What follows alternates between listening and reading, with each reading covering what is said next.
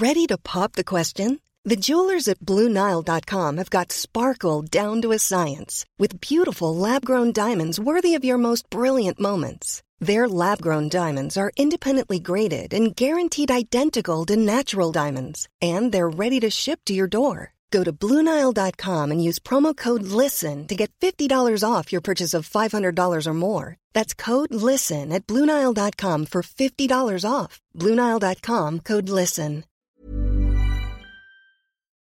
Bonjour et bienvenue à tous. Bonne année 2024 à tous. Merci de nous soutenir et de nous permettre de produire de nouveaux épisodes. Nous tenons à remercier Pascal Dag et Marc-Antoine Vaillancourt, qui sont nos uniques abonnés VIP actuellement. Si vous voulez devenir un abonné VIP et avoir vos remerciements à chaque épisode, rendez-vous sur lecoinducrime.com dans l'adhésion et choisissez l'abonnement VIP. Vous pouvez aussi télécharger en une fois tous nos épisodes bonus directement sur Gumroad en cliquant sur le lien dans la description. Au XIXe siècle, en Louisiane, Madame Lalaurie est une figure mondaine très célèbre et ses réceptions comptent parmi les plus somptueuses et les plus raffinées. Belle femme, riche et influente, elle symbolise à elle seule le Old South, littéralement le vieux Sud, avec ses traditions, ses balles et ses plantations de coton. Seulement, derrière les façades élégantes se cachent des secrets sombres et bien cachés. Et il suffira d'un événement tragique pour découvrir le vrai visage de celle que l'on surnommera plus tard la tortionnaire de la Nouvelle-Orléans. Je vous invite à découvrir avec moi l'histoire de ce terrible personnage qui a laissé une empreinte sanglante dans la mémoire américaine. Avertissement. L'emploi de certains mots comme nègre ou mulâtresse ne reflète que la mentalité de cette époque lointaine et la ségrégation qui y régnait. Nous prions donc nos chères auditrices et auditeurs de le mettre dans son contexte et de n'y voir aucun racisme, car ce ne sont pas les valeurs que nous prenons. Quand on évoque la Louisiane, la première chose qui nous vient à l'esprit est sa culture vibrante, sa joie de vivre, ses bayous et ses alligators. Savant mélange d'influences françaises, espagnoles, africaines et créoles, cette diversité culturelle se reflète aussi bien dans la musique, la cuisine, la langue et les traditions de sa ville la plus emblématique, la Nouvelle-Orléans. Considérée comme le berceau du jazz, la ville vibre au rythme de la musique live et compte de nombreux clubs de brass bands, des parades musicales et des festivals tout au long de l'année. La cuisine créole et cajun a donné naissance à des plats emblématiques tels que le gombo, le jambalaya, les beignets de tomates vertes et d'innombrables autres fritures. L'autre particularité de la Nouvelle-Orléans est son architecture unique avec des influences européennes, notamment françaises et espagnoles. Le fameux quartier français, The French Quarter, est d'ailleurs célèbre pour ses bâtiments colorés, ses balcons en fer forgé et ses rues pavées. La ville est marquée aussi par une forte présence religieuse avec une diversité de croyances, y compris des traditions vaudou et des cérémonies chamaniques, souvent issues de la magie noire africaine. Située sur les rives du Mississippi, entourée par les bayous, la région est cependant sujette aux inondations en raison de sa topographie basse. Aujourd'hui, des digues et des systèmes de pompage sont installés pour protéger la ville des crues. À cause de cela, et par souci d'hygiène publique, les tombes sont toutes surélevées dans les cimetières et jamais enfouies sous terre, et la plupart d'entre elles ne sont jamais individuelles, mais plutôt regroupées en caveaux familiales, suivant une ancienne habitude créole. Si on traverse les allées du célèbre cimetière Saint-Louis, situé proche d'un ghetto, on tombe nez à nez avec une tombe assez spéciale. La stèle annonce en français Ici repose Madame Lalaurie, née Marie-Delphine McCarthy le 19 mars 1787. Décédée à Paris le 7 décembre 1842 à l'âge de 6. Mais on ne trouve pas la suite du chiffre car un côté de la plaque de marbre a été cassé ou arraché. Madame Lalaurie. En Louisiane, rares sont les personnes qui n'ont jamais entendu parler de Mame Delphine. Comment pourrait-il l'oublier d'ailleurs? Et c'est son histoire que nous allons vous narrer aujourd'hui. Pour cela, il nous faut faire un voyage dans le temps, la classe aristocratique de la Nouvelle-Orléans, au début du XIXe siècle, vit une existence caractérisée par le raffinement culturel, la richesse matérielle et les traditions sociales distinctes. De nombreux membres de l'aristocratie locale sont propriétaires de grandes plantations situées le long du fleuve Mississippi, dédiées à la culture du coton, du sucre ou du tabac, et leur richesse dépend largement du succès de ces entreprises agricoles. Cette classe privilégiée est également impliquée dans le commerce maritime et la spéculation immobilière. Tout ce beau monde mène un train de vie somptueux. Leurs maisons, souvent de vastes demeures coloniales françaises ou espagnoles, sont décorées avec élégance et reflètent leur statut social. Des fêtes fastueuses, des pique-niques, des bals masqués et des soirées musicales s'enchaînent dans les agendas, suivant la saison, offrant aux membres de la haute société l'occasion d'étaler leurs richesses, de conclure des contrats ou d'arranger des mariages. Il faut dire que toutes les grandes familles en Louisiane rivalisent en termes d'organisation de ces événements mondains. Pour elles, c'est toujours l'occasion d'afficher ces signes extérieurs de richesse et d'alimenter les cancans pendant un moment. La valeur d'un homme est mesurée au nombre d'esclaves qu'il possède, à la gestion de ses plantations et ses actions boursières. Celle d'une femme est mesurée au nombre de toilettes qu'elle possède, des bijoux dont elle se part, du nombre de convives qu'elle a à sa table et des voyages d'agrément qu'elle effectue. Traditionnellement, aux États-Unis, la société sudiste a toujours été plus conservatrice, plus guindée, menant un train de vie truculent et dépensier dont elle ne se cache pas. De son côté, la société nordiste, réputée pour être laborieuse, économe et puritaine, méprise ses voisins du Sud, ses dandys de la Virginie, du Mississippi, de l'Alabama, marchands d'esclaves et de coton, et leurs femmes futiles, paresseuses et coquettes jusqu'au ridicule, infantilisées jusqu'à l'âge adulte par leur mama, leur nounou noir, qui ne les quitte jamais d'une semelle. C'est d'ailleurs cette différence qui fera éclater plus tard la terrible guerre civile américaine, plus connue sous le terme de guerre de sécession, et dont le Sud sortira perdant. Mais nous n'en sommes pas encore là pour le moment. La Nouvelle-Orléans du début du XIXe siècle est une société très structurée et hiérarchisée, divisée entre la classe aristocratique, la classe moyenne et les esclaves. Les codes sociaux, les règles de bienséance sont également strictement observés, et le statut et le nom de la famille comptent beaucoup. Ces mêmes familles ont d'ailleurs toujours entretenu des liens étroits avec la France. Les riches blancs possèdent de nombreuses plantations et utilisent la main-d'œuvre de couleur pour maximiser leurs profits. Les esclaves sont souvent traités durement et travaillent dans des conditions difficiles et inhumaines. Par contre, ceux qui travaillent en tant que personnel de maison mènent une existence nettement plus favorable. Ils sont cochers, majordomes, femmes de chambre, nourrices, cuisinières. Souvent, ils restent tout au long de leur vie au service de la même famille, de génération en génération. Les nounous suivent parfois les filles qu'elles ont élevées depuis le berceau dans leur nouvelle demeure de femmes mariées et s'occupent ainsi de nouvelles générations d'enfants blancs, qu'elles chérissent comme les siens. C'est dans ce milieu que vient au monde Marie Delphine McCarthy, le 19 mars 1787. Sa famille, immensément riche, a des origines françaises, irlandaises et créoles. Le père de Delphine, Louis Barthélemy de McCarthy, a été fait par le passé chevalier de l'ordre royal et militaire de Saint-Louis. Sa mère est Marie-Jeanne Lerable, plus connue sous le surnom de Veuve le Comte. En Louisiane, la plupart des hommes McCarthy occupent des postes importants. Ils sont politiciens, propriétaires fonciers et négociants. Leur origine irlandaise fait qu'ils sont très attachés à la terre. Suivant la tradition familiale, Louis Barthélemy possède une plantation de coton de 1344 acres. Homme d'affaires hors pair, souvent en déplacement, il laisse à son épouse écervelée le soin de s'occuper de la gestion de leur propriété. Bien que possédant un personnel de maison, la veuve Lecomte est complètement dépassée par ses responsabilités.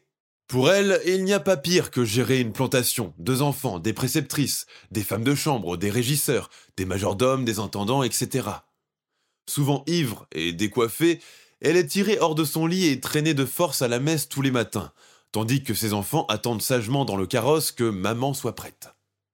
Il faut dire que la veuve Lecomte est une fêtarde invétérée qui aime à organiser de somptueuses réceptions dans sa propriété. Réceptions qui tournent souvent en orgie jusqu'au petit matin, où elle s'amuse à ôter les vêtements à ses invités masculins et les pousser du haut du canal pour plaisanter, afin de se joindre à eux, pataugeant dans l'eau avec son corset et ses jupons comme unique vêtement. Mais ce mode de vie nocturne, fait d'excès de table, d'alcool, de tabac à priser et de libertinage, a raison de la santé de la veuve Lecomte, qui tombe gravement malade. Le médecin de famille soupçonne qu'il s'agit d'un ulcère de l'estomac et ou d'une maladie vénérienne. Malgré plusieurs traitements administrés au hasard pour pouvoir la sauver, son état ne s'améliore pas. Lorsque la maman de Delphine décède en 1807, son père n'attend même pas que s'achève la période de deuil rituel pour se mettre en couple avec une jolie métisse, prénommée Sophie Mousante. À cette époque, il est courant que les riches propriétaires blancs aient des maîtresses noires ou biraciales. Par contre, ils ne peuvent en aucun cas officialiser leurs unions avec elles. Pour conserver les apparences, le système judiciaire leur adjuge alors le statut de concubine, de ménagère ou de fille placée entre guillemets. Quoi qu'il en soit, ces relations, bien que répandues, sont dénigrés et les enfants nés de ces unions ont peu de chances de s'élever socialement, contrairement à ceux nés de mère blanche et épousés officiellement.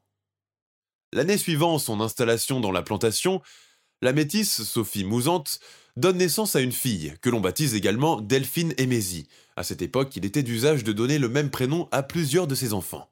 Elle est élevée dans le quartier des domestiques, et Louis Barthélemy McCarthy, bien qu'étant son géniteur, la traite comme la fille d'une simple servante. De son côté, Marie-Delphine, l'aînée, restée orpheline de sa mère, est outrageusement gâtée par son père. Sa nourrice veille cependant à lui inculquer le respect des traditions et des convenances sociales pour faire d'elle plus tard une femme du monde. Petite, brune, charmante, le teint laiteux, avec une taille tellement mince qu'elle n'a même pas besoin de corset. En grandissant, le charme et l'intelligence de Miss Delphine commencent à lui valoir de nombreux prétendants. Son père commence alors à la conduire dans les balles et les fêtes mondaines, pour la montrer, entre guillemets, dans l'espoir de lui dénicher un parti convenable. Et il ne manque pas. C'est ainsi qu'à peine âgée de 14 ans, le destin de la petite Mame Delphine est scellé à celui d'un veuf de 35 ans, issu de l'ancienne noblesse espagnole, le comte Don Ramon López y Angulo, de la Candelaria. Don Ramon est officier de la couronne espagnole et commandant en second du gouverneur de la Louisiane. Un bon parti à tout point de vue. Seulement, ces titres cachent un drame personnel. Le veuvage de Don Ramon de la Candelaria est encore tout récent, il faut dire que cet homme fragile, de nature mélancolique et bigote, n'arrive pas à se remettre de la perte de sa défunte, morte du paludisme durant la traversée depuis l'Espagne jusqu'en Louisiane, il y a deux ans de cela. Cependant, sa nouvelle fiancée est la célibataire la plus courue de toute la Louisiane. Elle possède une dot importante, et son père est l'un des notables les plus respectés. Lui et Delphine échangent leurs vœux le 11 juin 1800. Par la suite, ils s'installent dans une belle demeure de la ville, la nounou de Mame Delphine, son majordome, sa cuisinière et son cocher les suivent pour entrer à leur service. Toutefois, le mariage est un vrai désastre. La raison principale est que Don Ramon est constamment hanté par la mémoire de sa première femme. Il culpabilise et pense que s'il avait reporté la traversée d'un mois dans des conditions climatiques plus clémentes, sa regrettée Gloria Amelia serait encore vivante. Terrorisée, la jeune Delphine observe son époux chaque nuit depuis son lit, errant comme une âme en peine, un verre de vin à la main et se parlant à haute voix à lui-même. Puis, soudain, il se met à crier en espagnol Gloria Gloria Eres tout C'est toi, Gloria Certaines nuits, éclairée par une chandelle, la petite Delphine le voit prostré devant un traversin. Il prétend recevoir des messages de l'au-delà. Ramon, pourquoi tu m'as laissé derrière toi? Je suis dans le froid des profondeurs. Je suis glacé. Le noble espagnol tombe alors à genoux et éclate en sanglots. Pardonne-moi, mon amour. Ma pauvre Gloria Amelia, c'était la décision du capitaine. Il craignait une contagion. Tout cela est de ma faute, de ma faute. Ces manifestations deviennent de plus en plus fréquentes et plongent la jeune épouse dans la terreur. Les mois suivant son mariage, les choses ne s'arrangent pas pour autant. Don Ramon pense maintenant que le spectre de Gloria le poursuit dans les couloirs de la maison, lui reprochant de l'avoir laissé en mer. La naissance d'une petite fille deux ans plus tard, baptisée Maria Francisca Borgia, ne le console pas non plus. C'est à peine s'il jette un regard sur le berceau. Quand Delphine tente de lui prendre la main, son mari la retire vivement. Je souhaitais un garçon, décrète-t-il à la jeune maman, avant de prendre son chapeau et aller rejoindre une réunion de médiums à l'autre bout de la ville. Trois ans plus tard, après ces événements, Delphine est en train de prendre l'air avec sa petite fille dans leur véranda, quand elle voit arriver en courant papa Henri Dupré, son majordome noir. Pris d'un mauvais pressentiment, elle confie son bébé à sa nourrice et attend que le domestique reprenne haleine. En effet, il a une mauvaise nouvelle à lui annoncer. Miss Delphine, j'ai le regret de vous dire que Don Ramon est décédé la nuit dernière d'une crise d'apoplexie. Il était avec d'autres messieurs chez cette Mame Huguette Laporte, qui organise les tables tournantes et cause avec les esprits. Dieu me pardonne. Toutes mes condoléances. Miss Delphine, je vais tout de suite installer une couronne mortuaire devant la porte. Âgée d'à peine 18 ans, la voilà devenue à son tour veuve, avec un enfant en bas âge. C'est à se demander si elle n'est pas en train de subir la même destinée de sa mère. Mais Delphine a un mental de fer, et elle ne compte pas pleurer jusqu'à la fin de ses jours un mari complètement illuminé qu'il a délaissé pour courir derrière un fantôme. De toute façon, c'était un mariage de convenance et il n'y a jamais eu d'amour entre eux. En 1805, sur le conseil de son père, Delphine épouse en seconde noces Jean-Baptiste Blanc, un banquier français. Malgré le veuvage de la jeune femme, le mariage est célébré avec faste et le couple acquiert rapidement une réputation dans la haute société de la ville. Jean Blanc est un mari soucieux de lui plaire. Il est surtout très amoureux de l'important héritage de sa femme. Delphine ne le sait pas, mais ce banquier prospère et bien sous tout rapport traîne derrière lui un passé assez douteux. Homme d'affaires impitoyable, Jean Blanc a été jadis impliqué dans la traite négrière et fut même un temps associé avec des pirates, les redoutables frères Lafitte, surnommés les Terreurs des Caraïbes. L'héritage de Delphine s'élève à plus de 40 000 dollars. Sa mère, la veuve Lecomte, lui a également légué à sa mort une plantation de canne à sucre donnant sur le fleuve Mississippi, 52 esclaves, ainsi que du bétail et du matériel agricole.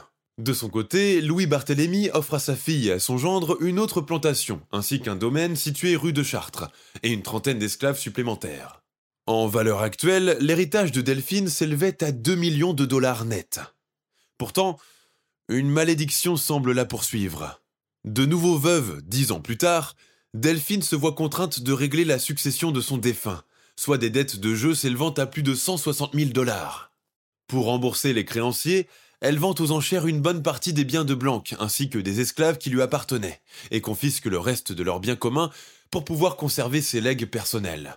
Décidément, Jean Blanc, le banquier aventurier, aura été le mari qui lui a coûté le plus cher.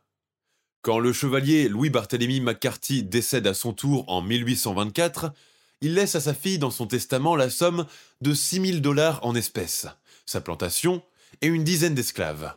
Sa concubine, Sophie Mousante, affranchie depuis, figure aussi avec sa fille dans le dit testament et rentre avec Delphine dans une féroce bataille judiciaire, car elle cherchait par tous les moyens à la déposséder.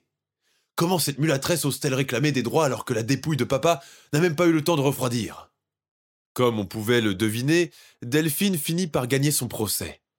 Sophie Mousante et la fille illégitime qu'elle a eue avec Louis Barthélemy sont donc obligées de plier bagages et partir s'installer en Alabama, avec seulement la somme du voyage en diligence en poche et quelques affaires récupérées à la sauvette.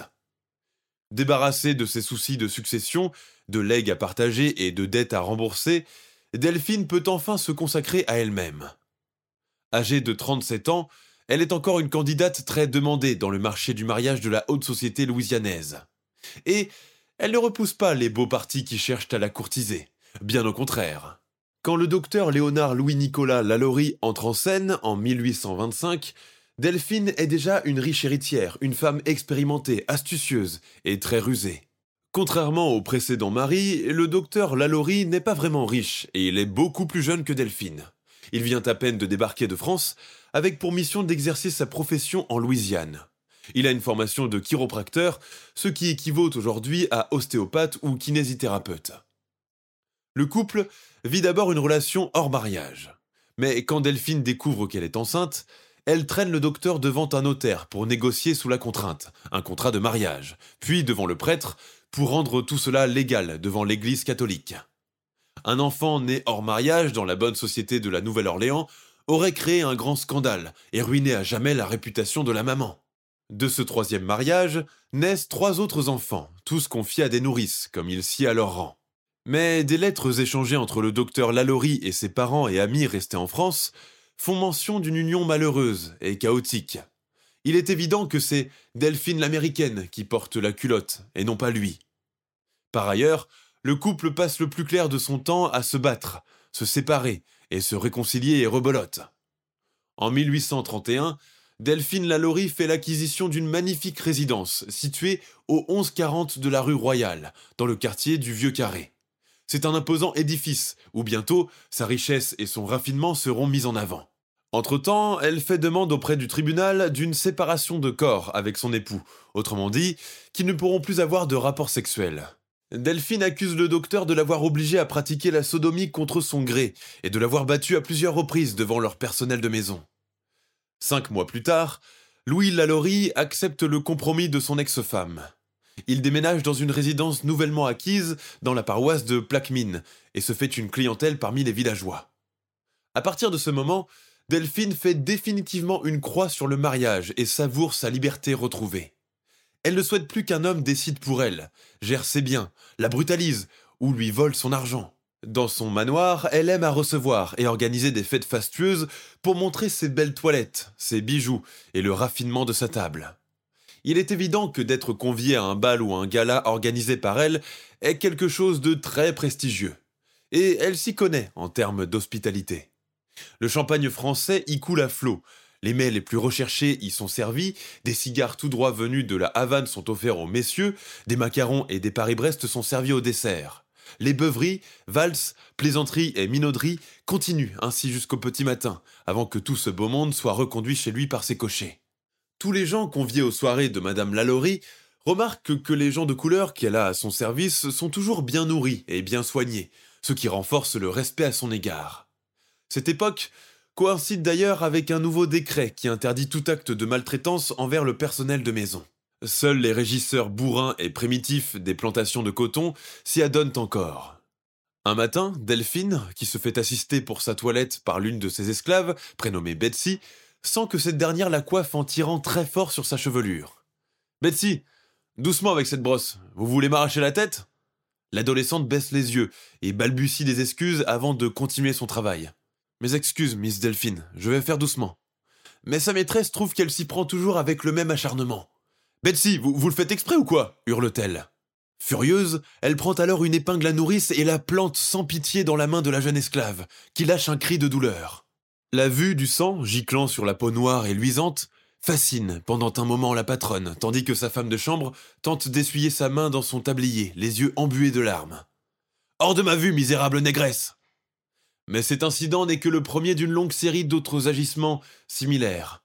Au 1140 de la rue Royale, il ne se passe plus un jour sans que l'ire de Madame Lalaurie ne vienne s'abattre sur son personnel. Le valet Big George a une tache de gras sur sa livrée et a oublié de se changer avant une réception. La nourrice Mama Abigail fait sa sieste alors qu'elle est censée surveiller les petits. Betsy vole des gâteaux en cachette dans l'armoire et du rhum dans le cellier. Même le majordome, l'impeccable papa Henri Dupré, commence à oublier le son de la cloche de l'entrée et fait attendre des convives devant la porte. Des rumeurs commencent bientôt à circuler dans la ville sur les mauvais traitements que Madame Lalaurie inflige à ses esclaves. Mais personne n'ose vraiment y croire. Après tout, comment une femme du monde, aussi charmante et respectée, peut-elle être capable d'une telle barbarie? S'il arrive que des voisins, voire des passants, entendent des cris de douleur et de désespoir résonner dans les murs de la maison, personne n'ose aller dénoncer. Et puis, un jour, le voisin immédiat de Madame Lalaurie, un dénommé Jacques-François Canonge, est témoin d'une terrible scène. Il surprend Delphine en train de courser la fille d'une de ses esclaves en lui donnant des coups de fouet. L'adolescente, terrorisée et cherchant à échapper à son emprise, se retrouve cernée. Alors elle escalade le toit, trébuche et fait une chute mortelle. Si Madame Lalaurie ne passe pas en jugement pour le meurtre involontaire de la jeune fille, sa réputation est désormais ternie. La bonne société lui tourne le dos et les gens commencent peu à peu à déserter ses réceptions et ses galas.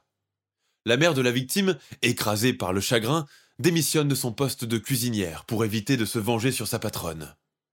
Bien que n'éprouvant aucun remords, Madame Lalaurie a peur pour sa réputation. Que faire à présent? Vendre la résidence et aller se réfugier dans la plantation paternelle, sur les rives du Mississippi, loin des médisances?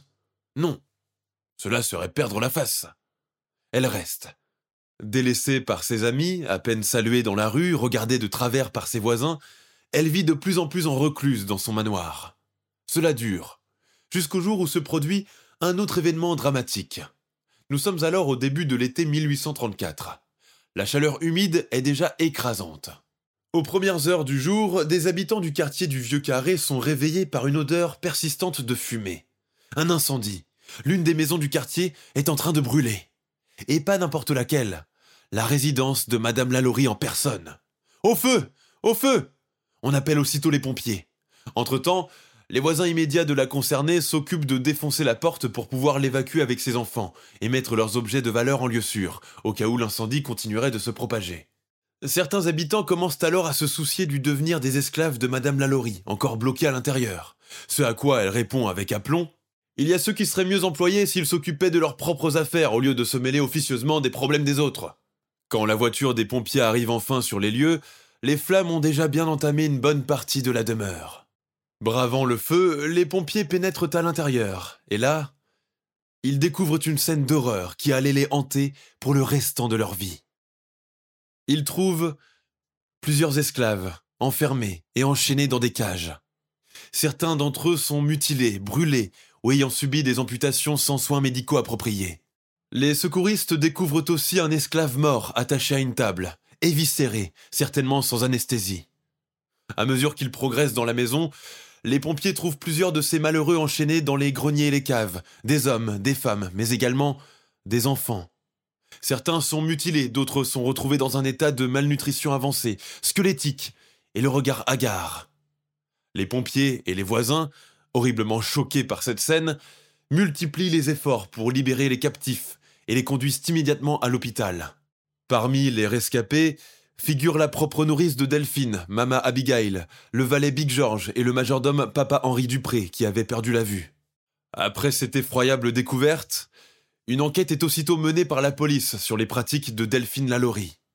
Les témoignages choquants des esclaves affranchis viennent confirmer les rumeurs qui circulaient depuis des années sur les actes de cruauté de la maîtresse des lieux. Les récits font froid dans le dos. Cet événement suscite l'indignation et la colère de la population locale, qui condamne immédiatement les actions de Delphine Lalaurie et cherche à la lyncher en public. Une foule de gens en colère prend alors d'assaut sa maison, pillant et vandalisant la partie qui a échappé à l'incendie. Après la découverte choquante de la chambre de l'horreur de la maison Lalaurie, la nouvelle de ces atrocités se répandit comme une traînée de poudre à travers toute la Louisiane. La haute société qui avait jadis admiré Delphine pour son élégance et son raffinement est à présent scandalisé par la monstruosité de ses actes. Les détails horribles des tortures infligées aux esclaves font écho dans les conversations chuchotées dans les salons. Les témoignages des esclaves libérés et des témoins oculaires sont aussi dérangeants que révoltants. Certains racontent qu'ils se sont retrouvés séquestrés sans motif apparent, dans des geôles aménagées dans le sous-sol de la demeure, sans boire ni manger pendant des jours. D'autres raconte des histoires de mutilations, de membres arrachés et de pratiques médicales sadiques, pratiquées par Miss Delphine en personne. Elle s'esclaffait de les voir souffrir. Elle était couverte de sang. Cela semblait la réjouir. Les hommes racontent comment leur maîtresse s'amusait à les surprendre par le cou et les parties génitales, à l'aide d'un système digne d'un bourreau du Moyen Âge. Elle faisait porter des colliers de fer aux femmes et aux fillettes, et les enchaînait par les pieds. Quelques jours plus tard, la police déterre plusieurs ossements humains dans le jardin de la demeure. Elle pense alors que par souci d'hygiène et pour éviter que les odeurs de putréfaction n'arrivent jusqu'aux étages supérieurs, Madame Lalaurie les aurait enterrés dans une fosse commune, creusée dans son jardin. Les journaux s'occupent de coucher tous ces détails sordides sur papier, décrivant Delphine comme une femme démoniaque, et allant même jusqu'à l'impliquer dans des rituels occultes. Cela conduit le gouverneur de Louisiane à ouvrir une enquête sur les actes de Delphine Lalaurie. La chasse à la sorcière est déclarée, encore faut-il la trouver. Les autorités déploient tous leurs moyens pour la rechercher activement. Une récompense de 3000 dollars est même promise à toute personne capable de la capturer ou trouver sa cachette. Durant des jours, les plantations appartenant jadis à la famille McCarthy sont fouillées de fond en comble, pensant que Delphine serait allée se réfugier là-bas. Des régisseurs sont interrogés, d'anciens esclaves affranchis, d'anciennes familles voisines, mais personne ne l'a vue dans les parages. Sa traque se poursuit jusque dans l'Alabama voisine, mais rien, elle n'est nulle part, complètement volatilisée. L'incendie qui a ravagé la maison Lalaurie est entouré de mystères et de spéculations, et les détails précis des circonstances ne sont pas clairement établis, mais il existe quelques théories sur la façon dont il aurait pu se déclencher. Une version populaire de l'histoire suggère que l'incendie aurait été délibérément provoqué par des esclaves en révolte. Selon cette théorie, les esclaves emprisonnés dans la maison Lalaurie auraient cherché à se libérer de leur captivité et déclenché volontairement l'incendie comme une tentative désespérée de signaler leur détresse et alerter le voisinage. Une autre théorie suggère que l'incendie aurait pu être accidentel, peut-être causé par une bougie renversée ou un court-circuit électrique. Il est important de noter que l'électricité était encore relativement nouvelle à l'époque, et les installations électriques pouvaient parfois provoquer des incendies. Quelle que soit la cause exacte du feu, il a eu des conséquences importantes, notamment la découverte de la chambre secrète des horreurs, déclenchant ainsi la révélation des sévices infligés par Delphine Lalaurie à ses esclaves. Les détails exacts de ce qui s'est passé dans la maison de Delphine Lalaurie restent flous, mais il est dit qu'elle était obsédée par la jeunesse et la beauté, et qu'elle torturait ses esclaves pour satisfaire ses désirs malsains. Certains disent que ces expériences médicales étaient une tentative de trouver un remède pour rester jeune. D'autres prétendent qu'elle était possédée par des esprits maléfiques, notamment celui de Gloria Amelia de la Candelaria, la malchanceuse épouse espagnole de son premier mari, atteinte de paludisme et jetée dans l'océan. Pendant que les recherches se poursuivent, Delphine et ses enfants réussissent à s'échapper et à fuir la Nouvelle-Orléans à bord d'un bateau en direction de la France. À présent, laissez-moi vous narrer en détail leur cavale. Il se raconte que Madame Lalaurie comptait parmi sa foule de serviteurs un fidèle cocher nommé Oncle Julius. Le jour de l'incendie, ce dernier aurait profité du chaos et des flammes pour faire circuler la voiture avec Delphine et sa famille à son bord. Une rumeur veut que certains habitants les ont surpris et ont essayé d'immobiliser les chevaux, en vain. Oncle Julius, homme solide et doté de nerfs d'acier, a donné de grands coups de fouet au canasson et est parvenu à faire dégager l'équipage et continuer sa fuite en avant. Par la suite, il a emprunté la voie d'évacuation et a livré Delphine et ses cinq enfants à une jolette, en mouillage dans le port de la New Orleans Navigation Company, au départ pour New York. C'est là que son ex-mari, le docteur Louis, les aurait rejoints incognito. De là, la famille Lalaurie a réussi à prendre un autre bateau en partance pour Le Havre, en France, le 24 juin 1834. Après avoir fui la Nouvelle-Orléans, Delphine Lalaurie et sa famille s'installent à Paris, où elle se fait très discrète. Elle ne s'est jamais montrée dans aucun événement mondain et n'a fréquenté que peu de monde en dehors de ses enfants, et bientôt ses petits-enfants. Louis Lalaurie, quant à lui, est rentré chez sa famille en Bourgogne et a continué à exercer en tant que médecin jusqu'à sa mort en 1880. Delphine meurt le 7 décembre 1842 à l'âge de 55 ans dans sa maison de la rue de l'Isly. La préfecture du département de la Seine signale qu'elle est décédée à son domicile, sans préciser la cause du décès. Elle est inhumée deux jours plus tard dans le cimetière de Montmartre. Mais pour des raisons inconnues, son corps est exhumé et rapatrié aux États-Unis pour être à nouveau enterré au cimetière de Saint-Louis, dans sa Louisiane natale. On ignore si cela faisait partie de ses dernières volontés, car elle n'avait pas laissé de testament. Ses enfants et leurs descendants ne revinrent plus jamais aux États-Unis, craignant une poursuite judiciaire. Les biens de la famille Lalaurie et McCarthy furent confisqués par l'État de la Louisiane. L'affaire Lalaurie a eu un impact significatif sur la perception de l'esclavage et des droits des gens de couleur dans la société américaine de l'époque. Elle a contribué à alimenter le mouvement abolitionniste et a mis en lumière les abus commis par certains propriétaires d'esclaves. Aujourd'hui, la maison de Delphine Lalaurie est un lieu de visite touristique très célèbre dans la Nouvelle-Orléans. Elle est considérée comme l'un des endroits les plus hantés de la ville, et de nombreux touristes, en quête de frissons, s'y rendent chaque année. Des histoires de fantômes et de manifestations surnaturelles ont été rapportées par les personnes qui ont vécu ou travaillé dans la maison. On dit que le fantôme de Delphine rôde toujours dans sa maison et que l'on peut entendre parfois les cris et les gémissements de ses esclaves torturés. Certains affirment même avoir vu son visage dans les fenêtres de la maison. En 2007, une plaque commémorative a été installée devant la maison de Delphine, Lalaurie, rappelant les actes horribles qui s'y sont déroulés. Le nombre exact de ces victimes reste incertain en raison du manque de documents historiques précis et de la nature sensationnaliste des récits de l'époque. Les témoignages rapportés après la découverte des actes criminels à la maison Lalaurie étaient souvent exagérés, et il est difficile de distinguer la réalité de la fiction. L'histoire macabre de Delphine Lalaurie a inspiré de nombreuses œuvres littéraires et cinématographiques. Dans la troisième saison de la série American Horror Story, son personnage est incarné par l'actrice Katie Bates. Nous sommes à la fin de notre émission du jour. N'hésitez pas à écouter les autres émissions du podcast et à prendre 5 secondes pour nous laisser un 5 étoiles sur iTunes. C'est vraiment très important pour nous. Vous pouvez aussi vous abonner pour ne pas rater les prochains épisodes et nous suivre sur Facebook pour nous en proposer de nouveaux. Merci et à bientôt.